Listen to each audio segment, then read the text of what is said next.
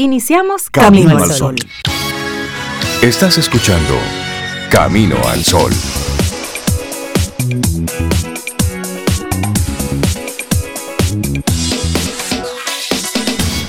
Buenos días, Cintia Ortiz, Sobeida Ramírez y a todos nuestros amigos y amigas Camino al Sol oyentes. Buenos días, ¿cómo están ustedes? Hola, Rey, yo estoy súper bien, muy bien. Espero que tú también. Hola, Cintia, Esther, que nos acompaña aquí Oh, sí. hoy. Esther Laura está Sofía. con nosotros. Sí, sí, sí, Laura Sofía y todos los amigos Camino al Sol oyentes también. Yo espero que estén bien Exacto. y deseándole un buen arranque de este día. Pasa tu inventario, ¿cómo te sientes hoy? Cintia. Activos, bien, No, no, no, ya yo vi cómo está Cintia. ¿Cómo está ella? ¿Cómo estamos?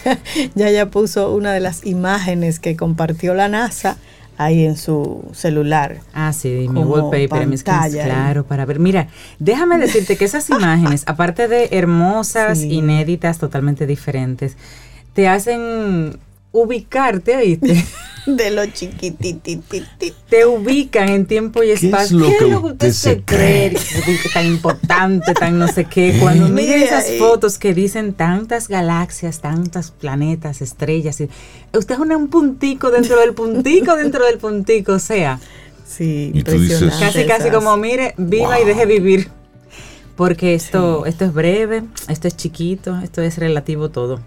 Imágenes hermosísimas que estuvo em, Compartiendo, compartiendo la la NASA. NASA, ayer. en el día de ayer varias. Sí, bueno, van a estar compartiendo a partir de ahora Además, ahí, te- ese ahí recorrido, tenemos- las nuevas imágenes que vayan surgiendo. Y tenemos nuevos lugares para tú mandar a la gente. Mira, te puedes ir al quinteto de Stepan. Eso es bueno, Eso eso, es bueno, bueno. El quinteto de Estepan, al favor. Así arrancamos nuestro gusta, programa hoy con, con muchas informaciones para compartirles y de inmediato nuestro, nuestra intención para hoy miércoles. Claro que sí, sigue adelante.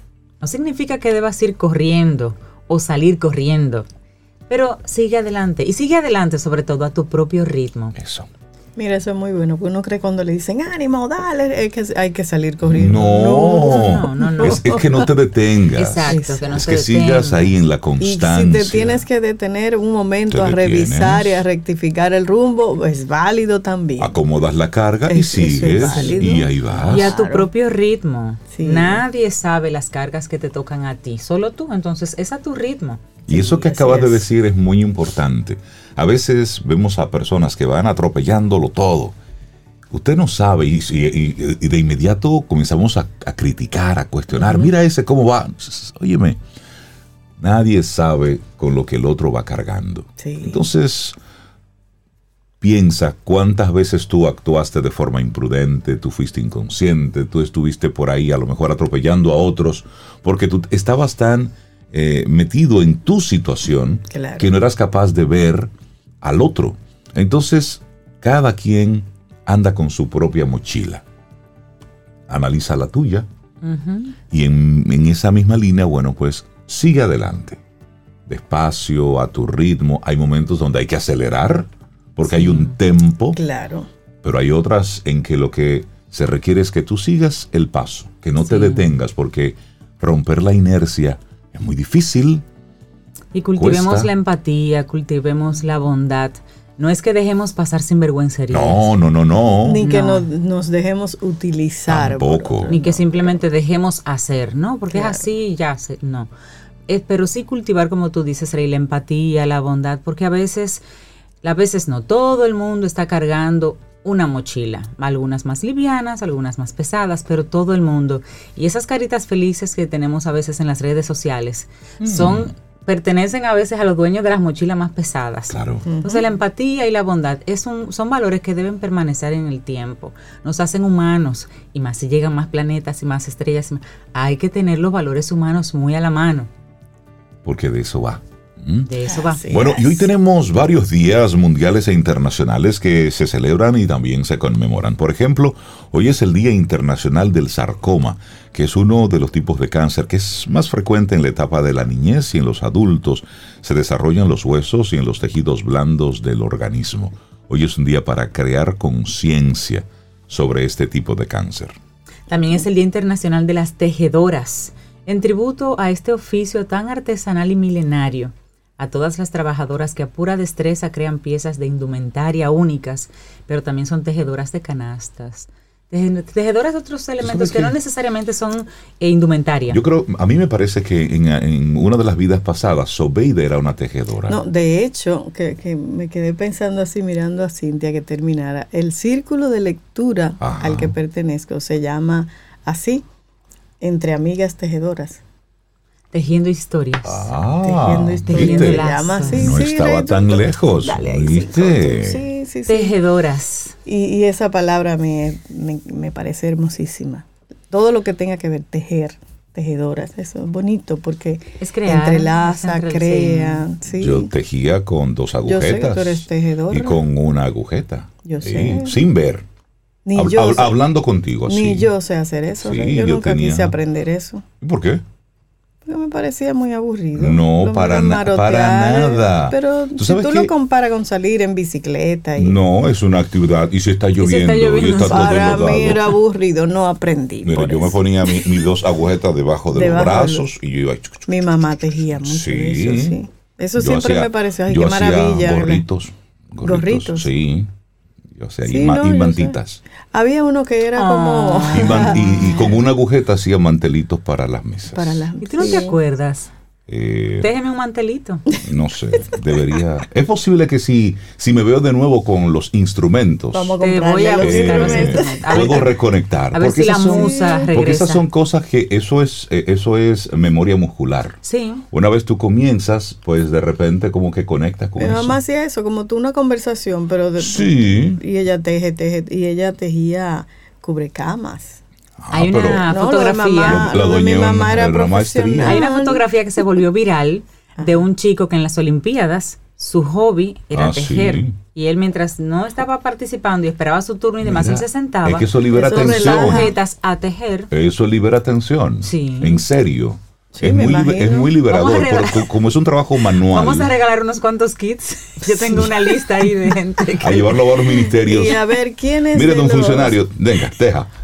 ¿Y quiénes de los Camino al Sol oyentes quieren unirse a Rey y a tejer? Sí. Una, tarde tejiendo. Yo reconozco que es bonito, es un, arte que para mí yo lo encuentro como difícil, pero hermoso. Yo no lo pero no me gusta. Lo chévere es que es comadrear, usted tejiendo. Ahí sale mucho Yo creo que por eso que no me gustaba. Pero ¿cuáles van a ser los maestros? Pero hay un día muy, muy, muy importante, el Día Mundial del Rock, del rock. Y obviamente toda la música de Camino al Sol de hoy va a ser eh, basada en ese género rock. Se celebra Por fin. Es decir, porque tengo que confesar que a diferencia de Reinaldo y Cintia, yo no soy muy rockera. Te vamos a ayudar con eso. Por favor, ayúdeme. Por eso, tal vez Camino al, sol es, eh, al Sol es diverso. No es que no me gusta. Que no eres rockera. Hay un tipo de rock que para mí es demasiado bulloso y no me gusta. Exacto. Es, correcto. Y aún esos bullosos tienen cosas tienen sus cositas. Mira, y, hoy, es el Día Mundial del, Director de Orquesta. También, En homenaje al director austríaco Carlos Kleber, uno de los grandes directores de orquestas del siglo XX. Ah. Pero lo del Día del Rock. Cada 13 de julio se celebra. ¿Se acuerdan de aquel concierto en el año 1985, Live Aid? Que se transmitió simultáneamente. Yo creo que fue la primera vez que se hizo como una transmisión simultánea tan grande. O sea, fueron varias ciudades de los Estados Unidos y del mundo. Y ahí Queen, como diría mi hija, rompió. Sí, sí, sí, sí, sí. Queen hizo un, performance maravilloso. De esos artistas que participaron. También YouTube también participó en ese concierto. Tina Turner, que también fue memorable. La actuación de, Tina Turner. Phil Collins. ¿Quién es más? Kenny Loggins. Sigue recordando. Ellos sigue recordando. Es que yo, vi, yo vi ese concierto, a mí me encantó. Y ese concierto se dio eh, para recaudación de fondos de aquella hambruna que se dio en África, sobre todo en, Somalia y Etiopía y fue un concierto simultáneo en, en, Reino Unido, ¿verdad? Creo que era en Londres, no me acuerdo la ciudad, y en Estados Unidos en varias ciudades. Sí, eso fue memorable. Yo eso fue memorable, un gran, un gran, acto de amor con el rock. Así es. Así que tú vas a poner Queen hoy, ¿verdad que sí? Claro, Queen y, y bueno, Queen, Journey. te vamos a ir diciendo, no te preocupes. Journey no. Journey. ¿Cómo que no? Journey no, lo que pasa es que hoy vamos a colocar los, artistas, que, estuvieron en ahí. Live Aid. y Journey, no, pero, te lo debo para mañana, tranquila. Yo te lo pongo, no te preocupes. Sí, arrancamos con música. bueno, vamos a hacerlo precisamente con YouTube y esto, With or Without You. Así iniciamos. Lindo día. Te acompaña Reinaldo Infante. Contigo, Cintia Ortiz. Escuchas a Sobeida Ramírez. Camino al Sol. Laboratorio Patria Rivas presenta En Camino al Sol, la reflexión del día.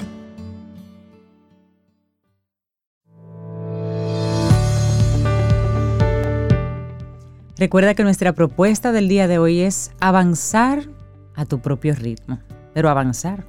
Entonces, esta frase de Mario Benedetti nos invita a ello. Dice, solo imagina lo precioso que puede ser arriesgarse y que todo salga bien. Eso está bueno. Vamos avanzando en este camino al sol. Nuestra reflexión para esta mañana. Desaprender para seguir adelante. Aprender y desaprender. En eso nos pasamos la vida adquiriendo conocimientos, experiencias y también hábitos y costumbres. Hemos adquirido formas de manejar nuestros pensamientos y nuestras creencias. Aprendemos de nuestros progenitores, de nuestro entorno familiar y social. Y toda esa experiencia influye y mucho en lo que finalmente somos o creemos ser. La diferencia es importante, ya que normalmente trabajamos con lo segundo y no con lo primero. En cualquier caso, el cambio y el aprendizaje forman un círculo que no sería posible explicar sin desprender de hecho. En muchas ocasiones, las personas también nos actualizamos, igual que los programas operativos, tirando a la papelera lo anterior para dejar paso a lo nuevo. Así es. Y hay momentos en nuestra vida donde intuimos que algo no va bien. No terminamos de vernos como nos gustaría. Algo no funciona, sin entender por qué. Circulamos en base a un error. Repetimos las mismas estrategias esperando que se produzcan resultados diferentes. Ignoramos que no tomamos decisiones en función de lo que vemos o lo que consideramos bueno o malo. Lo hacemos a través de las convicciones o códigos adquiridos que portamos con nosotros. Es en esos momentos donde intuimos que debemos hacer algunos cambios, a veces sin saber por dónde empezar. Bueno, y en ocasiones trabajamos con modelos rígidos que se estructuran en base a debería o tendría que. Obligaciones autoimpuestas derivadas de nuestra forma de ver la realidad, que a pesar de ser solo espejismos, nos hacen sufrir mucho más que las circunstancias, situaciones objetivas o tangibles. Una buena parte de estos modelos rígidos se suele construir de manera inconsciente en ausencia de pensamiento crítico, por simple asimilación. En este sentido, todos poseemos una serie de creencias irracionales que nos parecen absolutamente normales, pero no lo son. Bueno, y Albert Ellis, el creador de la terapia racional emotiva conocida como TRE, identificó 11 creencias irracionales en las que podemos engancharnos sin saberlo Ellis defiende la idea de que no son los acontecimientos los que generan los estados emocionales, sino la forma que tenemos de interpretarlo. Es una necesidad extrema para el ser humano adulto el ser amado y aprobado por prácticamente cada persona significativa de la sociedad. Esas son partes de las creencias de Ellis. Otra, para considerarse uno mismo valioso, se debe ser muy competente, suficiente y capaz de lograr cualquier cosa en todos los aspectos posibles. Pero eso ni Superman, yo creo. Cierta clase de gente es vil, malvada e infame y que deben ser seriamente culpabilizados y castigados por su maldad. Esos sí son, son tremendismos y generalizaciones, que eso es terrible. Y generalizaciones también. Bueno, y hay otras, dice otra. Es tremendo y catastrófico el que las cosas no vayan por el camino que a uno le gustaría que fuesen. Eso no es tremendo y catastrófico. Eso es normal que Eso es normal, esa es la vida. Pero otra de esas creencias irracionales de Ellis que dice que tenemos nosotros de alguna forma con, algunas de ellas o varias de ellas. La desgracia humana se origina por causas externas y la gente tiene poca capacidad o ninguna de controlar sus penas y perturbaciones. Pero aquí hay otra que es terrible. Dice, son las cosas que vamos nosotros pensando. ¿eh? Si algo es o puede ser peligroso o temible, se deberá sentir terriblemente inquieto por ello y deberá pensar constantemente en la posibilidad de que esto ocurra. ¿Tú te imaginas uno se enferma si hace eso? Y tú dándole mente a lo que pudiera ser. Y cuando eso pasa, eso va a doler. Y vamos ahí. Y no hace nada. Hay otra. Es más fácil evitar que afrontar ciertas responsabilidades y dificultades en la vida. Y vas por ahí huyéndole a los problemas, huyéndole a tu asumir lo que te toca. Ese es terrible, Rey. Se debe depender de los demás y se necesita alguien más fuerte en quien confiar. Ay, pero eso es una frase de dependencia full. Pero aquí hay otra. la esa es dura, esa.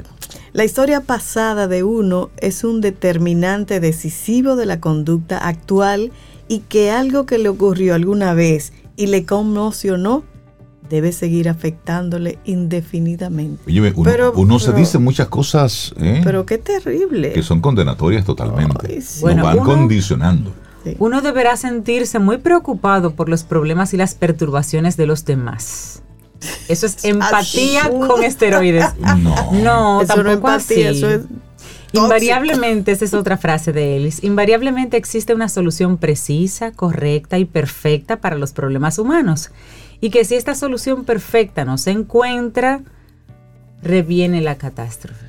Recordemos que estas son, estos son pensamientos que Albert Ellis saca, que él es el creador de la terapia racional emotiva, esas son creencias irracionales en las que nosotros podemos engancharnos. Sí, y, creer lo que es así. y creer, y nos, hacemos ese cuento. Dice Ellis que eso es eh, irracional. y eso es irracional. Entonces, pero vamos a seguir avanzando en esa misma línea. Vemos cómo muchas veces trabajamos con ideas preconcebidas sobre los demás, sobre nosotros mismos, adquirir conciencia del poder de esta forma de procesar la información, ese es el primer paso para desaprender. Ahora bien, desaprender no es un proceso simple o fácil. Pensemos que se trata de filtros que tenemos muy interiorizados que utilizamos de forma automática. Sí, pero hablemos de cómo aprende el cerebro. Hmm. Es igual de fácil aprender algo positivo que negativo. La repetición es una estrategia que funciona con las dos naturalezas. Por otro lado, la plasticidad cerebral es un moldeado del sistema nervioso que toma forma en el sustrato neurológico al modificarlo, y es un arma de doble filo. Un sistema nervioso que ha cambiado por la práctica de hábitos y repetición de ideas de alguna manera se habrá adaptado a ellas. Y en ese sentido, el cambio se produce y permanece cuando retiramos lo erróneo, que es desaprender, y se produce y se marchita a la misma velocidad cuando intentamos suponerlo. El psiquiatra y psicoanalista Norman Deutsch nos habla de la paradoja plástica, y esto para referirse a la neuroplasticidad negativa. Una vez que en el cerebro ha tomado forma un cambio determinado y está bien establecido, la inercia misma puede impedir que ocurran otros cambios. Pero por otro lado, sin haber experimentado otros entornos e ideas, es muy difícil tomar conciencia de la naturaleza arbitraria de nuestras creencias, porque no tenemos contra qué comparar. Podemos cambiar de opinión y de hábitos, pero nuestro cerebro odia cambiar sus costumbres. Los aprendizajes dejan un rastro en grupos de neuronas que interactúan entre ellas, dejando así una huella en ese sustrato neuronal. Al enfrentarnos a una serie de ideas nuevas podemos llegar a cuestionar las que hasta ese momento ya aceptamos como ciertas. Esto puede enfrentarnos a una fuerte disonancia.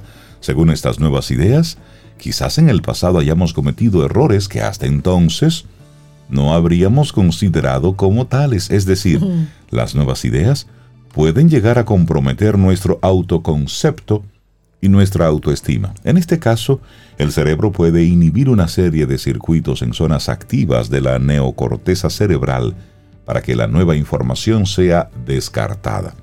Es como si nuestro cerebro dijera, mejor seguir con la ignorancia y con nuestro autoconcepto que asumir el reto de redefinir lo que ya hemos hecho y lo que pensábamos hacer en base a estas ideas. Así es. Y un dato. Las personas solemos recordar mejor el sentido o el significado de una experiencia que los detalles. Nuestros recuerdos están distorsionados, adaptados al yo. La memoria es necesaria para recordar el pasado, pero también lo es para imaginar el futuro. De hecho, nuestra habilidad para imaginar el futuro está muy relacionada con la riqueza de nuestro pasado. Además, muchas de las decisiones que tomamos son inconscientes. La conciencia nos permite distinguir el pasado del presente y del futuro para poder situarnos en el tiempo. Pero el inconsciente y la intuición se basan en la heurística, principios sencillos que ignoran mucha de la información a cambio de rapidez. Estos heurísticos los adquirimos a través de nuestra interacción social, nuestra cultura y nuestras experiencias de vida. Quedan programados en nuestro inconsciente y actuamos de manera automática en base a ellos. Así es. Aquí el caso es precisamente tomar conciencia, porque estamos hablando mucho de automático. El proceso de desaprender, como vemos, no es sencillo. No podemos descartar sin más lo aprendido, igual que borramos un número escrito a lápiz. Pero sí podemos ser conscientes de esos aprendizajes y disponerlos de una manera inteligente. Podemos dejar de identificarnos con ellos y preguntarnos cuán de nosotros, cuánto de nosotros hay en realidad en esas creencias o actitudes. Después de identificarlos, hay que hacer otra cosa, un segundo paso. Desaprender es un proceso que requiere de tiempo, paciencia y capacidad de análisis. Hablamos de una inversión que siempre da frutos, un resultado que vamos a disfrutar nosotros, pero también las personas que nos quieren. Así que hay que desaprender para seguir adelante. Y este es un escrito de Sonia Butner que compartimos aquí hoy en Camino al Sol. Laboratorio Patria Rivas presentó En Camino al Sol, la reflexión del día. Tomémonos un café. Disfrutemos nuestra mañana con Rey, Cintia, Soveida, en Camino al Sol.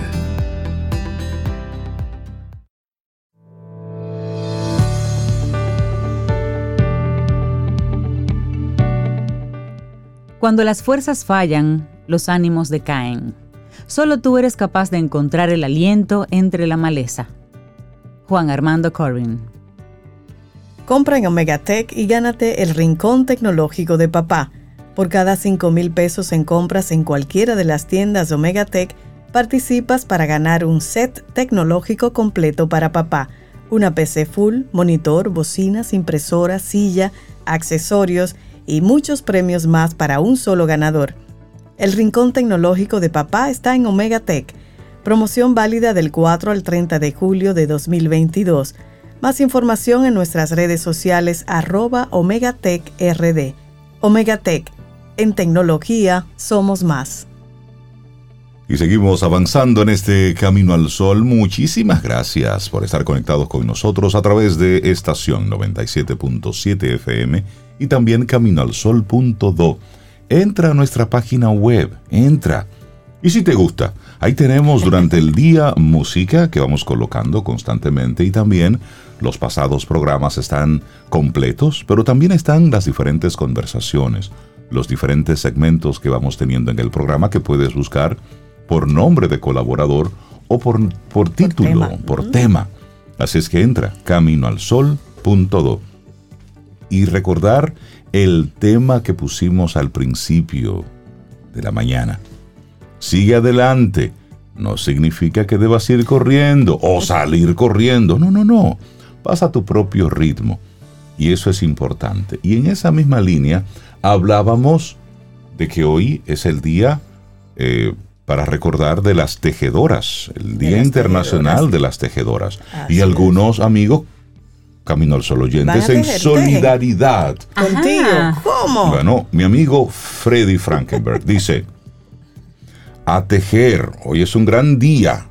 ¿eh? Tejer es una forma de meditación. Ah, le estoy ah. diciendo. Es que, Eso es verdad. Es que no están ustedes preparadas para esta conversación. Claro que sí, preparadísimas. ¿Eh? Mira eh, lo que dice Ana Amelia. ¿Qué dice? Efectivamente, antes se enseñaba a las niñas labores del hogar. Pena Ana Amelia que solo fuera las niñas. Yo aprendí, mm. dice ella, a tejer, a bordar, a coser un poco. aparte de útil, es terapéutico. terapéutico. Y dice ella, es una pena que ahora no se les enseñe ni a fregar el plato donde comen. Papá, mamá, ¿dónde están? Para que le enseñen a fregar ese plato. Eso es así. Bueno, yo aprendí a tejer en el Politécnico. Y ahí no era eh, hembra o varón, ahí eran todos. Y eso era una, si tú quieres y era una asignatura que si usted se quemaba, se quemaba. Eso había que pasarla bien. Porque había entrega de trabajos parciales y finales. Ahí viene Sobe, ahí viene. ¿Qué leíste? Cristina, hola amiga Cristina Pujol, dice, tejer me enerva, sobre todo cuando se te sale un punto. bueno, Cristina, eh, tus, talentos están por otro lado entonces, pero no importa, es, válido, es válido, porque sí, cuando se va un punto por donde no es. Ah. Bueno, darle los buenos días y la bienvenida a Giovanni Montero, psicólogo deportivo de ES Perfiles. Giova, buenos días, ¿cómo estás? Buenos días, Rey, Cintia, Sobe. Buenos, días. Buenos días, Jova. Hoy vamos a hablar contigo sobre la práctica del multideporte en la iniciación. Así es. Eh, ya llegaron las vacaciones eh, del colegio. Sí. Eh, tenemos los muchachos en la casa. ¿Qué hacer con todos estos muchachos? hay padres que se han, se han comunicado conmigo preguntando, sobre todo eh, en la parte de la iniciación, qué deporte deberían sus hijos practicar. Entonces, eh, esto es un tema muy importante porque sobre eh, la, en, la, iniciación pudieran marcarse elementos muy puntuales para el desarrollo, el desarrollo de, de, los atletas en la iniciación en los niños. Entonces hay padres que por supuesto que porque su abuelo en el 73 jugó pelota y casi filmó, eh, tú debes de jugar pelota. Porque eso eh, corre en las venas de la familia, la pelota. Sí, exactamente. Entonces que yo eh, practiqué danza y tú tienes que ir para danza. No, así no es. hay que tomar en cuenta muchos elementos la personalidad, esa capacidad energética que tienen los niños para eh, aquellos que se mueven mucho, aquellos que son tranquilos, todo eso, tenemos que tomarlo en cuenta para elegir un deporte que ellos puedan practicar. Porque un, niño que sea muy energético no puede eh, practicar béisbol. Imposible. Te va a ir tres días y te va a dejar todo. Entonces te va a quedar con el guante, la pelota, el bate comprado. es que, el béisbol es muy aburrido. Es verdad. Para mí el deporte más aburrido, que hay es el béisbol. De verdad. Tienes que esperar un rato, un rato y una estrategia y, y, no, no, y, si, y si la pelota no va por donde ti, olvídate que fácilmente te pasa tres horas sin hacer, sin hacer nada. Entonces, entonces, el béisbol no es para, para un niño que sea hiperactivo. ¿Y cuál sería el deporte para un hiperactivo? O fútbol. Baloncesto. fútbol, contacto, eh, corriendo siempre. Voleibol. Eh, voleibol. Entonces tenemos que tomar en cuenta eh, esos elementos, ¿de acuerdo? También, por supuesto, tenemos que dejar de lado lo que yo quisiera que mis hijos practicaran. Denle las opciones, abran el abanico de opciones. Los niños eh, y sobre todo en la iniciación, tienen la capacidad de, de, eh, practicar más de un deporte. Y ahí es que está el, punto importante de esto. ¿Pueden practicar más de un deporte? Sí. Uno, dos, tres, cuatro, eh, o lo que el bolsillo de los padres pueda soportar. y la energía del hijo. Y la hija. O la energía del hijo. Para identificar el deporte que mejor se adapte luego a, la persona. Sí, e incluso. O para cansarlo mucho en vacaciones. No, eh, bueno, la, el plan inicial siempre es cansarlo para que él llegue cansado y se acueste y me deje de cansar a mí. Ese es el plan macro. Ay, ay, Ese es el plan que no se dice. Ay, no. Pero pero en sí que los niños puedan practicar más de un deporte le permite desarrollar habilidades que un solo deporte no le desarrolla. Entonces, en el momento en que los niños pasan de la iniciación de la práctica deportiva al, al deporte competitivo, entonces tiene herramientas desarrolladas que otros niños no necesariamente tienen. En esa misma línea, Yoga, ¿entiendes tú que sería bueno una especie de combinación de prácticas deportivas que sean totalmente contrapuestas una de otra? Es decir, claro. que vayan, que simplemente se puedan ir complementando una u otra. Exactamente, sí, exactamente. Claro. Incluso grandes eh, eh, eh, deportistas que son profesionales en dos deportes diferentes, desde un inicio lo hicieron así. Por ejemplo, es muy común que nosotros ahora mismo podamos encontrar atletas que juegan baloncesto, pero te juegan fútbol. Y son excelentes los dos deportes. Que te juegan béisbol y te juegan fútbol americano y son excelentes los dos deportes. Entonces, fíjate, fíjate la, eh, la cara opuesta tanto del fútbol americano como del béisbol.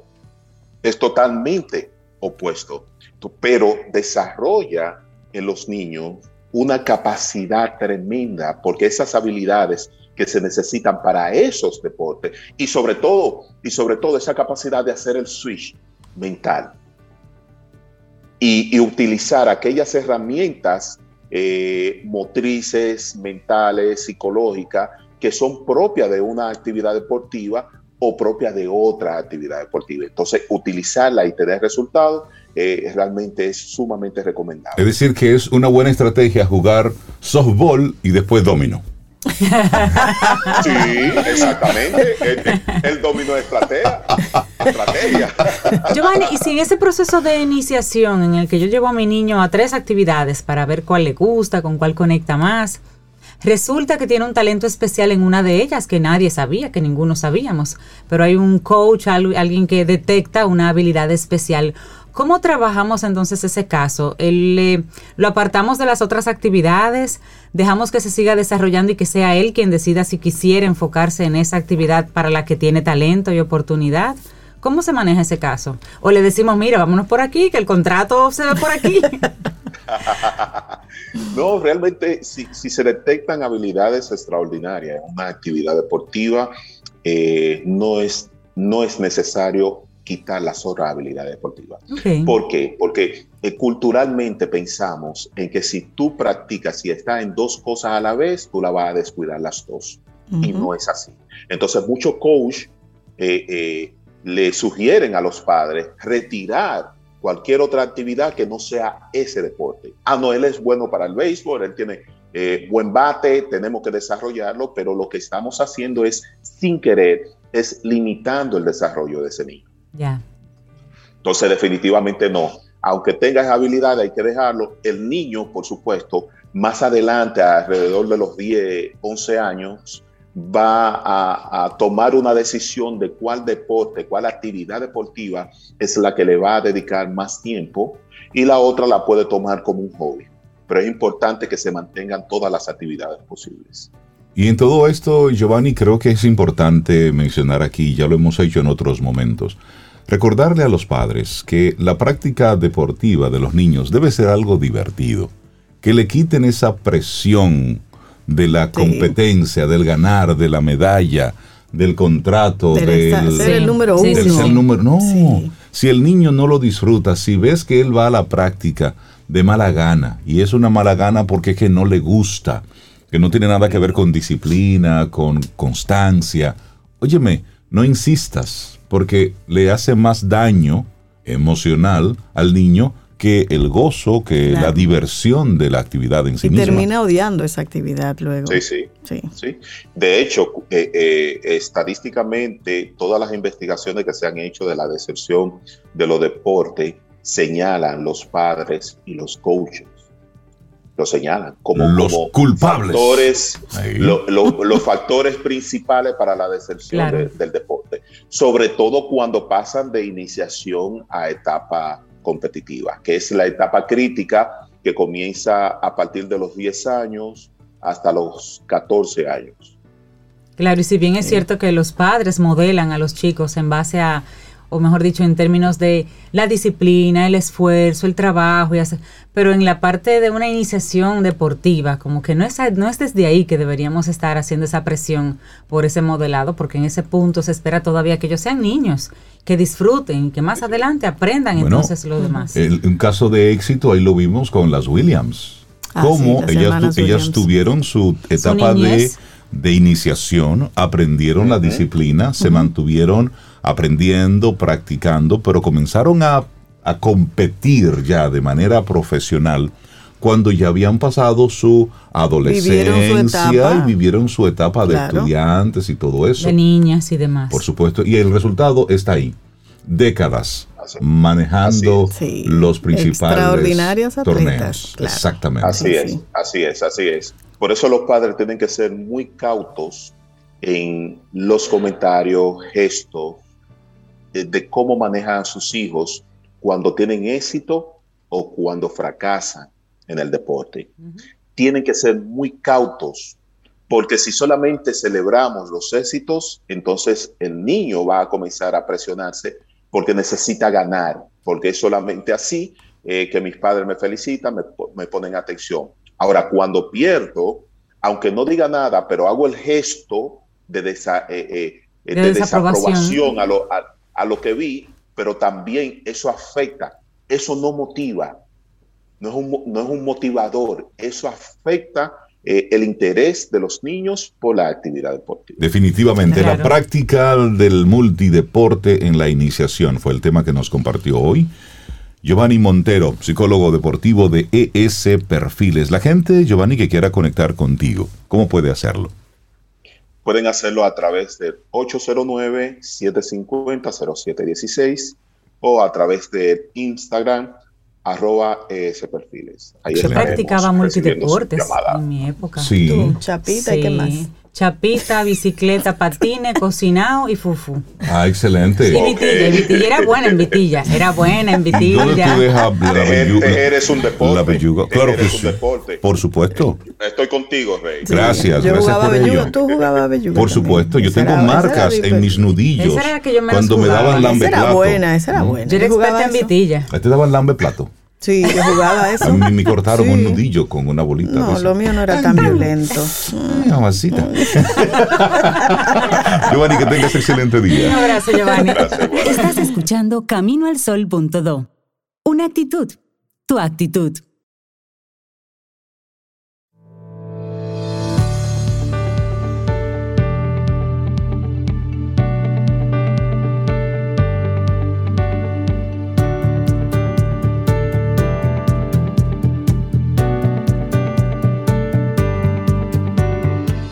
Ábrete a aprender sobre tendencias, riesgos y seguros y expande tus horizontes con nuestro segmento Quien Pregunta Aprende con Escuela Sura.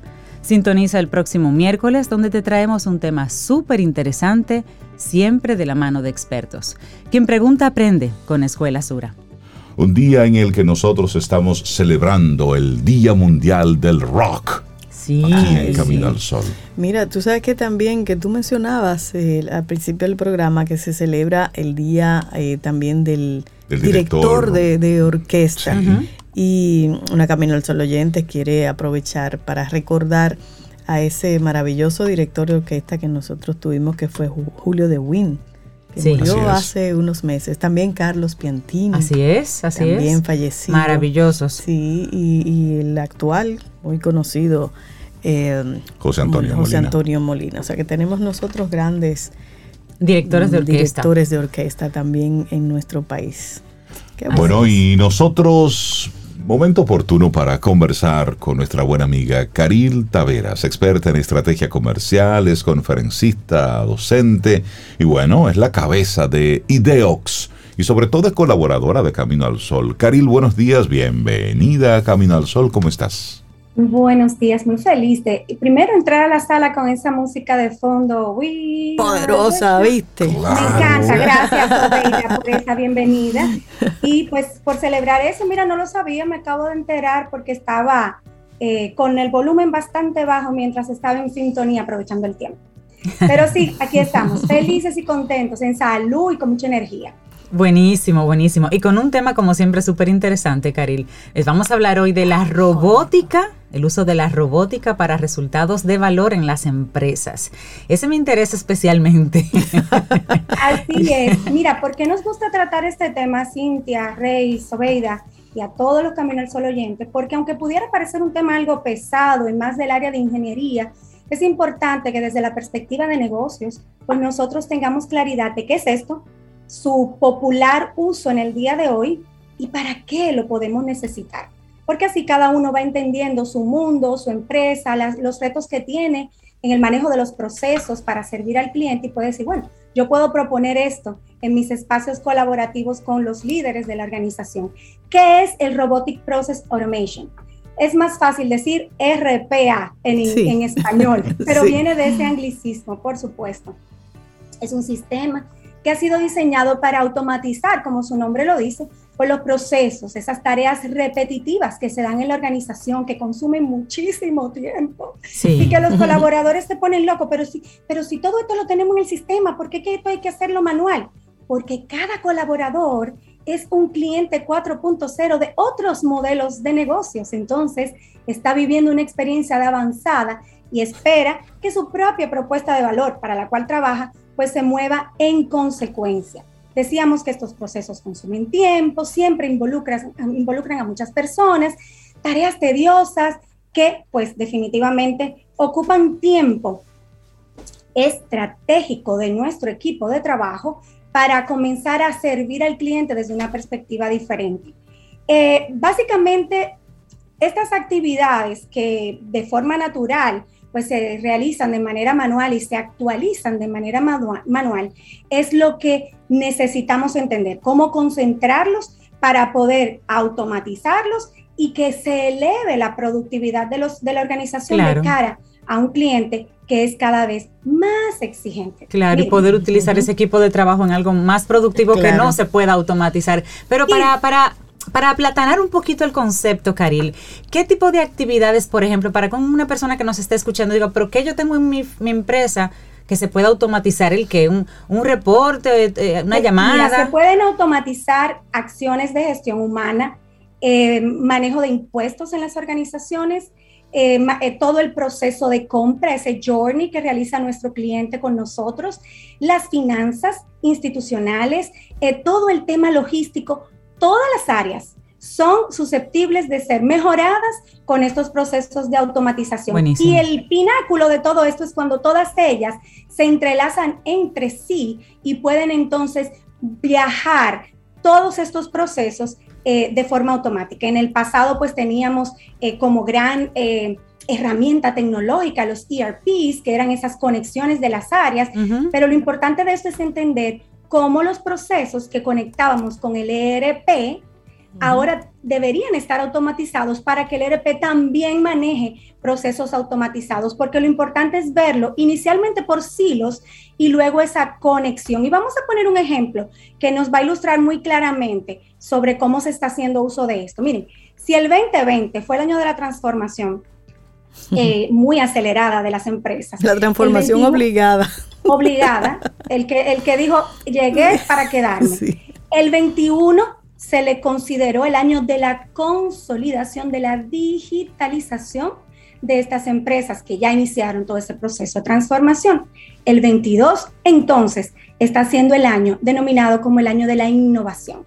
Entonces, si nos están escuchando y han ido haciendo un mapa mental de estos estadios, ah, bueno, sí, en el 2020 nosotros iniciamos este proceso, en el 21 comenzamos a dar estos pasos, bueno, pues me toca ahora innovar. Y esta es una propuesta de innovación bastante atractiva. Estamos en el ombliguito del año, estamos a 13 del mes de julio, así que todavía tenemos por delante unos cinco meses y medio para, para dialogar sobre estas cosas e implementarlas si no la tenemos.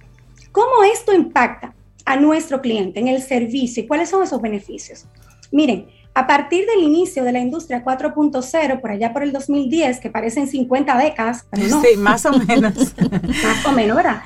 Estamos viviendo esa época muy marcada por la tecnología. La industria 4.0 le dio un paso gigante a las organizaciones y a la industria como tal, al mundo tecnológico. Inteligencia artificial, eh, como ingeniería muy disruptiva, para este acompañamiento y lo que nos espera por delante, entendiendo que para que la inteligencia artificial haga todo su trabajo, necesitamos entonces automatización inteligente. Y esto es lo que se llama RPA, con lo que podemos elevar de forma exponencial los servicios de nuestros clientes y sus expectativas queden cada vez más satisfechas. Recordar que el cliente nos lleva muchos clics de ventaja, el cliente va 25 pasos adelante en la era digital, así que esto es ya más un continuo y urge elevarlo a las mesas directivas de las organizaciones porque las interacciones cada vez deben ser más personalizadas y esto de forma humana no es posible. Entonces combinamos inteligencia artificial, automatización de procesos robóticos o RPA y con estos imitamos el comportamiento de nuestro cliente a través de las aplicaciones o los aplicativos con los que ellos están en contacto con nosotros. Y ahí se comienza a dar un círculo virtuoso de levantamiento y captura de datos, comprensión de un cliente, el equipo de marketing nos alimenta de los comportamientos de los segmentos y los subsegmentos y todo esto es la tormenta perfecta positivamente hablando para elevar todo lo que nuestro cliente espera de nosotros. Entonces, pero este proceso de automatización eh, está pensado para empresas o sea, grandes con todos estos departamentos y equipos de trabajo, o una empresa más pequeña, un emprendedor, un, un equipo pequeño de cinco o seis personas, puede que sentar las bases para que la robótica entre y pueda apoyarles? En los en las dos escenarios la respuesta es sí, Cintia. Lo importante es entender la complejidad del proceso y cómo alimentarlo de manera manual es realmente un freno a tu, a tu desarrollo y a tu crecimiento. Entonces, lo importante es entender el proceso, todo parte de un levantamiento de procesos para poder optimizarlo utilizando la tecnología como parte. Ya hay muchas empresas que ofrecen estos servicios de automatización de procesos y son muchas especialistas por sectores. Lo importante es primero entender dónde está mi reto y poder elevar eh, pues esa búsqueda a nivel eh, de, Google específicamente. Comiencen a buscar quién puede ayudarles en la automatización. Entonces, Caril, perdona, eh, con la pregunta de Cintia, a ver, tú me corriges, a ver si voy entendiendo el proceso de automatización. Por ejemplo, Camino al Sol, World Voices, es pequeña, ¿no? Algo automatizado que se pudiera hacer y respondería a eso que sugieres es por ejemplo, en la página web tener un bot, como le dicen ahora, con las preguntas frecuentes. Algo tan sencillo como eso ya empezaría. Inteligencia artificial, exacto, inteligencia artificial. Y le damos un pasito más adelante eh, eh, y, podemos decir, bueno, tenemos stakeholders en este modelo de negocio. Tenemos tres líderes que salen eh, con, contenido diario, tenemos colaboradores, tenemos clientes externos, tenemos oyentes, tenemos procesos internos que hay que correr. ¿Cómo todos estos se conectan para poder entonces automatizarlo? Voy cerrando porque sé que estamos bastante cortos de tiempo. Entonces, rápidamente, los beneficios de este tipo de implementación. Reducción de costos, escritorios simplificados para nuestros colaboradores, procesos altamente mejorados y eficaces, mejores experiencias de cliente, facilidad de implementación y por supuesto aumenta la escalabilidad, la palabra que todos queremos vivir en este momento. Cuento rápidamente una experiencia. Sara de la Plaza España hace un par de meses se lanza como el más grande y el más innovador del mundo entero.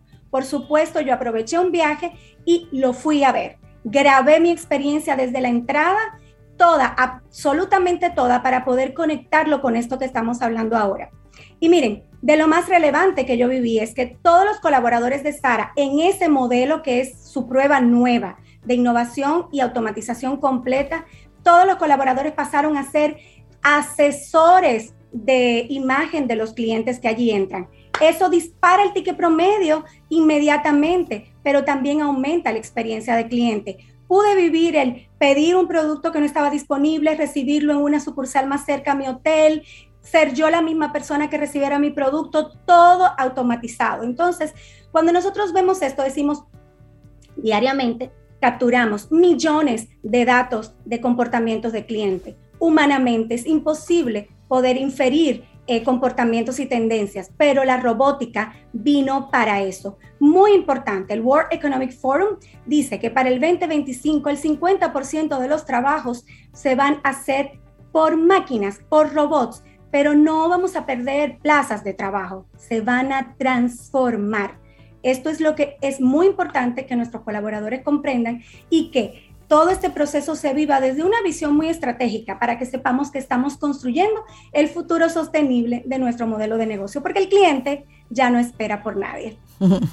Es eso lo que debemos entender. Como nosotros, como colaboradores, nos vamos adaptando, nos vamos moviendo. ¿Y qué ocurrió con el periodista que se eh, se opuso a la instalación de computadoras en las diferentes redacciones de los diarios. Bueno, fue desplazado. Claro. Pero no fue el sistema que lo desplazó. Fue la mentalidad anclada en ese pasado, en el yo lo, siempre lo he hecho así y no lo voy a aprender a hacer de otra forma, lo que lo desplazó.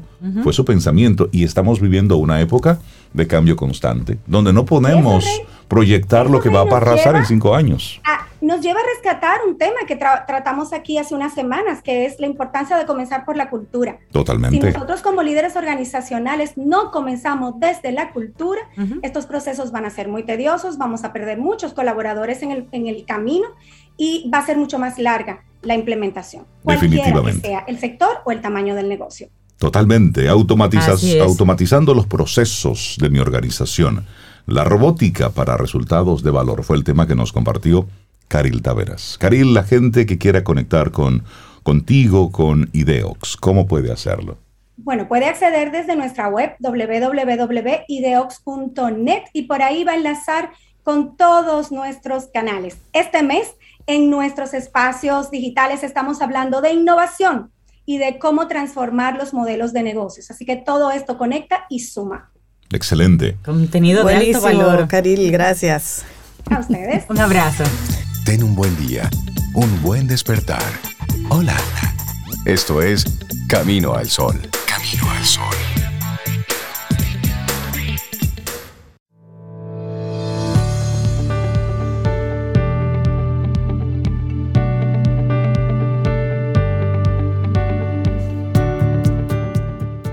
Nuestra siguiente frase es de James Allen y dice, tus circunstancias pueden no ser de tu agrado, pero no han de seguir siendo las mismas si concibes un ideal y luchas por alcanzarlo.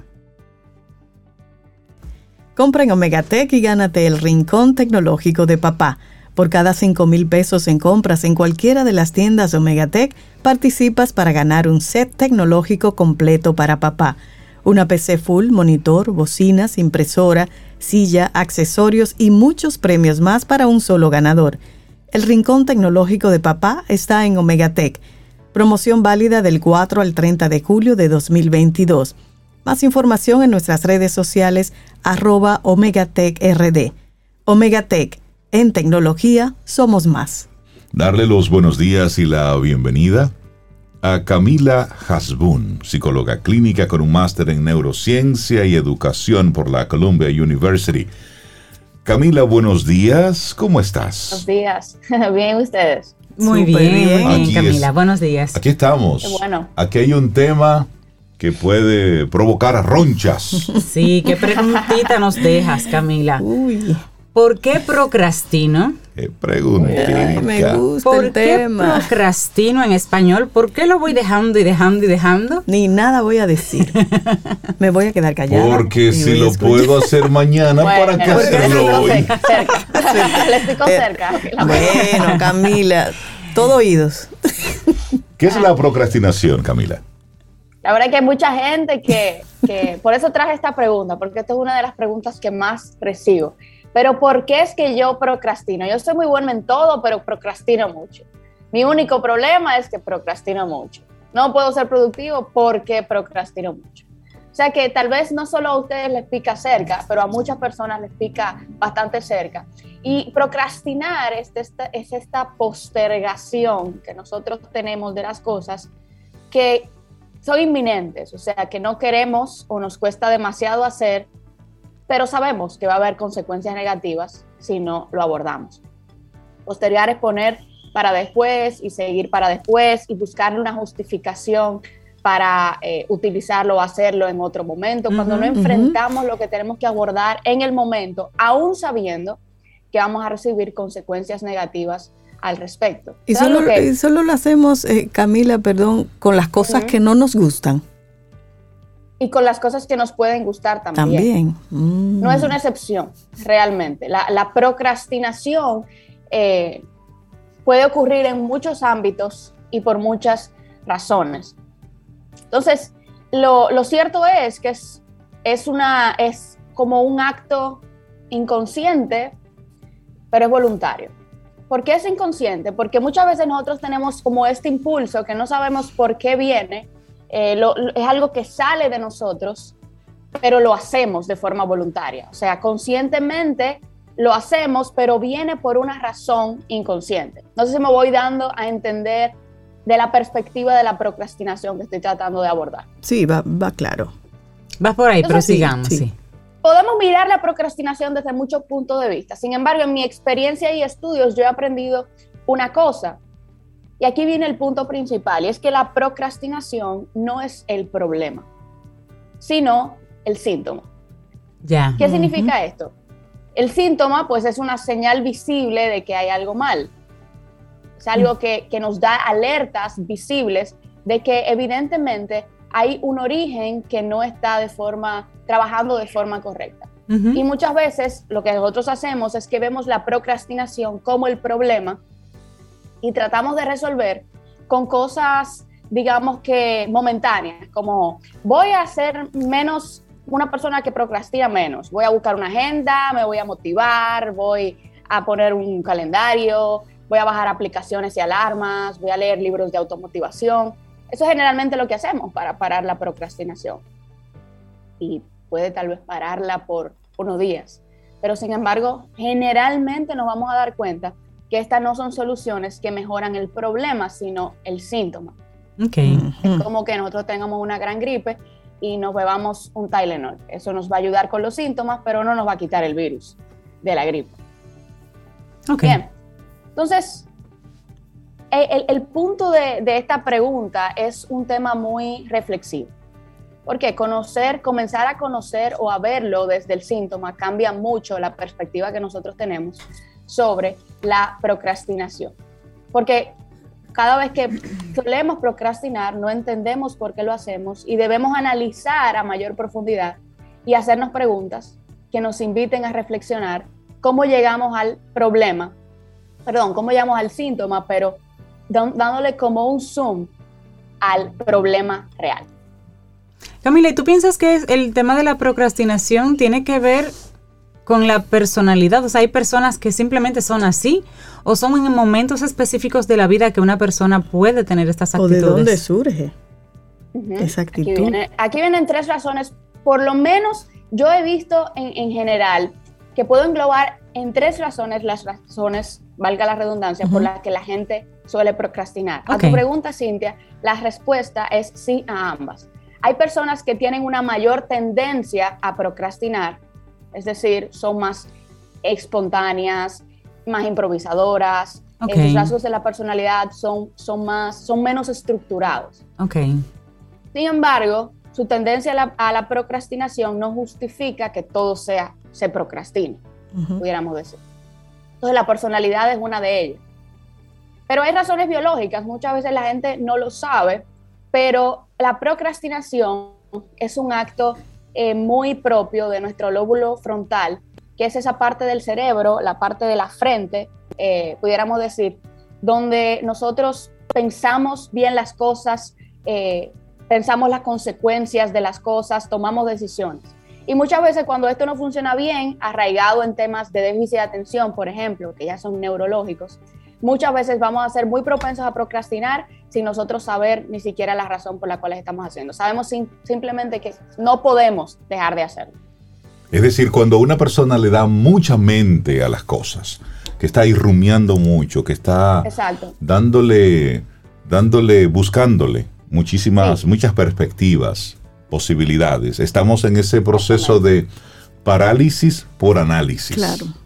Exacto. Y esa es una, eh, las razones biológicas son de las menores causas que nosotros tenemos. Generalmente la eh, procrastinación se basa en dos principales. Esas son las razones emocionales, que no lo vemos muchas veces, y las razones mentales. ¿Qué significa esto? Procrastino, pero no lo sé, por inseguridad, porque me acuerda a eventos pasados, por temor a enfrentar las cosas, por temor al aumento de la responsabilidad, por depresión muchas veces, depresión que dura años y no la podemos identificar, por esa apatía de la que no podemos salir.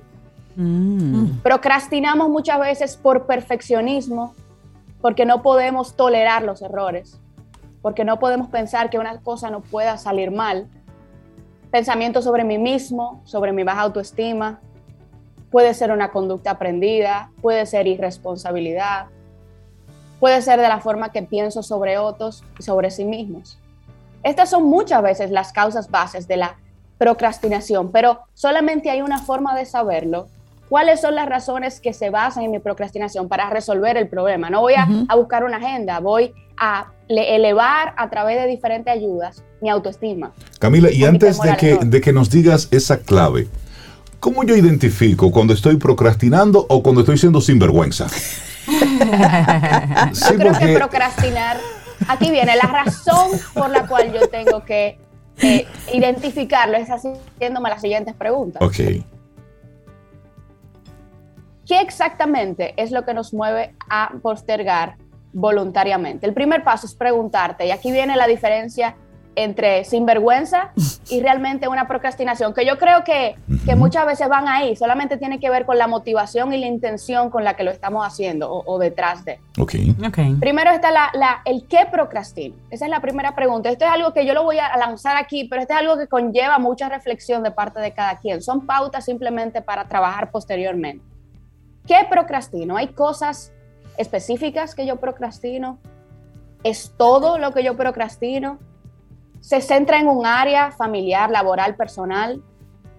A veces veo personas que solamente procrastinan el trabajo y resulta que tienen un síndrome de burnout y no procrastinan nada más. Entonces me dicen, ¿por qué procrastino? ¿Por qué procrastino? Y cuando vemos y, indagamos, resulta que tienen un estrés laboral que no pueden aguantar.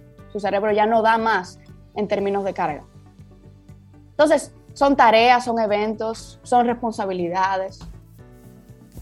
Anota todo lo que tiendas a procrastinar, incluso cuando tú puedes estar en el acto, que es todo lo que tú postergas conscientemente y voluntariamente. Reuniones, llamadas, reportes, diligencias. Exactamente. ¿Qué cosas, y más específicamente, qué diligencias? ¿Qué cosas exactamente lo hacemos? Ahora, la otra pregunta que debemos hacernos, además del qué, identificar el qué, luego, ¿desde cuándo tú procrastinas? Esto es algo que eh, viene desde niño o esto, ¿cuándo fue la primera vez que comenzó a suceder? ¿Desde siempre? ¿Desde que algo pasó? ¿Desde que te dijeron algo? ¿Desde que algo cambió en tu entorno? Después de la pandemia. Muchas, muchas personas cambiaron hábitos después de pandemia. Muchísimo, muchísimo. Desde identificar el origen, la primera vez, o por lo menos cuando yo inicié a postergar estas cosas específicas, es muy importante delinearlo, porque eso nos está otra vez llevando al origen. Muchas veces podemos hacer una conexión, por ejemplo, entre una crítica y una retroalimentación dura de un jefe a postergar toda la parte laboral. Y podemos identificarlo. Y número tres y última es el por qué. El qué, el desde cuándo y el por qué. En el momento que ustedes estén postergando algo, piensen conscientemente sobre sus propios pensamientos. Es decir, ¿qué pensamientos le vienen a la mente? ¿Qué emociones sienten? Anoten todo lo que ustedes piensan cuando están postergando. Empiecen a rastrear esos propios pensamientos y a pensar en ellos. Es decir, ya, por ejemplo, ya identifiqué que procrastino solamente en el área laboral. Comencé a identificar que procrastino desde que recibí varias retroalimentaciones muy duras de mi jefe o comencé a procrastinar desde que el ambiente laboral comenzó a, comportarse de forma pesada. ¿Por qué procrastino? En ese caso, por ejemplo, yo procrastinaría porque tengo temor a otra retroalimentación dura, por inseguridad sobre mí mismo y sobre mis propias capacidades, porque simplemente, simplemente quiero anularme en el proceso, porque vengo llevando muchas cargas y no sé manejarlo. Entonces, sobre todo cuando la procrastinación se da en contextos específicos, podemos identificar más fácil los problemas. Entonces, realmente tú encuentras que todo está bien, encuentras todo bien es algo que viene como forma natural, que es imposible para parar. ¿Será que te da miedo fallar o que otros tienen demasiadas expectativas sobre ti? ¿O será que no soportarías la idea de que no quedara como tú quieres? Ponle nombre. Si lo identificamos, podemos empezar por el problema y no por el síntoma. Y veremos cómo este, este impulso comienza a disminuir. A menos que las causas sean biológicas, agotando todas estas posibilidades, únicamente biológicas, que es muy poco común, y entonces tengamos que abordar desde un punto de vista totalmente biológico también. Camila, esto que son eh, actitudes, hábitos que vamos asumiendo, ¿cómo podemos entonces, viendo esto, identificando el por qué estoy procrastinando, cómo puedo entonces irlo eliminando? Es decir, ir reestructurando y enfocarme en debo hacer lo que tengo que hacer independientemente que me guste o no. Ya después que hicimos esa tarea, ¿verdad? ya hice mi ejercicio de reflexión, identifiqué que procrastino específicamente con un área de mi vida ¿cómo puedo entonces dar el próximo paso? Así es. Tenemos que enfrentar, evidentemente, no el síntoma, no buscar la agenda para procrastinar menos, sino el problema. Es decir, en este caso laboral, poniéndolo el mismo, ¿qué cosas yo haría si estoy procrastinando en el momento? Yo enfrentaría el entorno laboral. Yo enfrentaría al jefe. Yo hablaría claramente de mi disconformidad sobre el entorno y de cómo esta parte me está afectando emocionalmente. Si el estrés es una sobrecarga, yo buscaría una ayuda de una persona, un coach, un psicólogo que pueda eh, ayudarme a darme pasos específicos para mantenerme alineado a las tareas. Muchas veces necesitamos ayuda externa, otras veces necesitamos retroalimentación de alguna persona. Entonces podemos combinar este ejercicio de hacer la agenda, pero tenemos que irnos a la parte emocional. Tenemos que resolver con la persona que nos resolvimos tenemos que evidentemente comenzar a cambiar esos patrones de pensamiento que tenemos ahí, que nos afectan. Debemos atrevernos a cometer el error, debemos atrevernos a la imperfección y muchas veces con ayuda y con una persona al lado es muy, es muy efectivo este acompañamiento hacia estas posibilidades.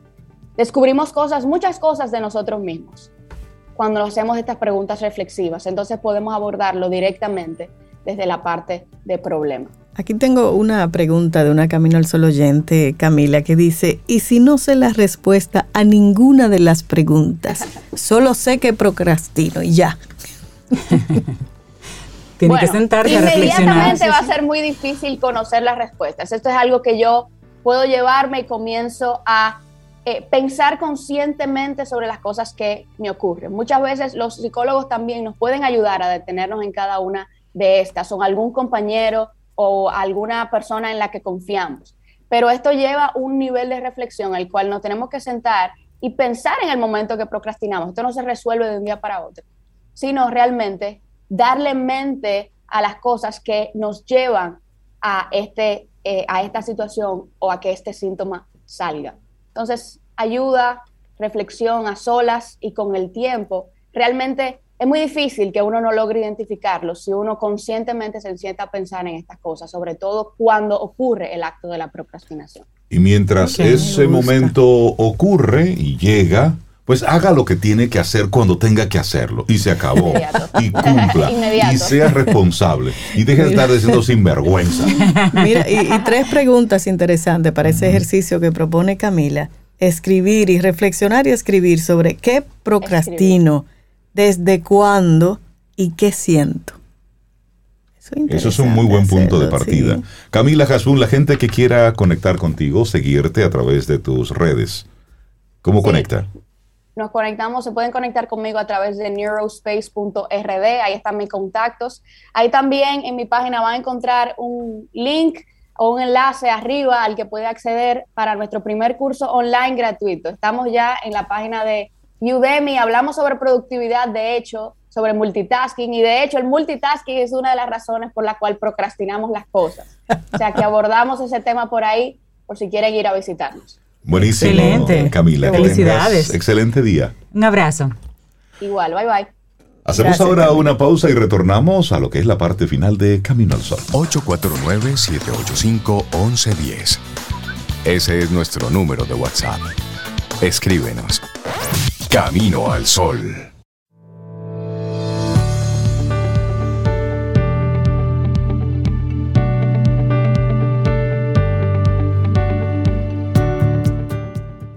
La gente a la que le va bien en la vida es la gente que va en busca de las circunstancias que quiere. Y si no las encuentra, las crea. George Bernard Shaw. Sí, así de sencillo, así. Te la crea ya. Por lo pronto, dele, para allá, recordarte. Dicen los aguiluchos, vamos a hacerle. Vamos, a hacerle, vamos a hacerle. Ellos crean en las circunstancias. Claro, esa es, la, actitud. Sigue adelante. No significa que debas ir corriendo o salir corriendo. No, no, no. Es que sigas adelante a tu propio ritmo. Esa es la intención que queremos compartirte en este miércoles 13 de julio. Sigue dándole para allá. como dice Camila, evitando la postergación, la Exactamente. Hay que hacer lo que hay que hacer lo que tenemos que hacer. hay cosas que nos gustan y cuando hay, que hacerlo, Rey, porque muy temprano o muy tarde también está fuera de lugar. Exactamente. Claro. Es cuando hay que hacerlo y punto. En la vida y de eso va. Hay cosas que nos gusta hacerle y la disfrutamos, qué chévere. Hay otras que no nos gustan, pero hay, que, hacerlas. Hay que hacerlas. Entonces, eh, dele para allá. Punto. Señores, llegamos al final de nuestro programa. Mañana, si el universo sigue conspirando, si usted quiere, si nosotros estamos aquí, tendremos un nuevo camino al sol. Así es. Bueno, y Mr. Sir, así es. Sir Paul McCartney también estuvo en ese concierto de Live Aid, Hope and Deliverance. Así nos vamos. Lindo, lindo día. Hasta mañana. I will always be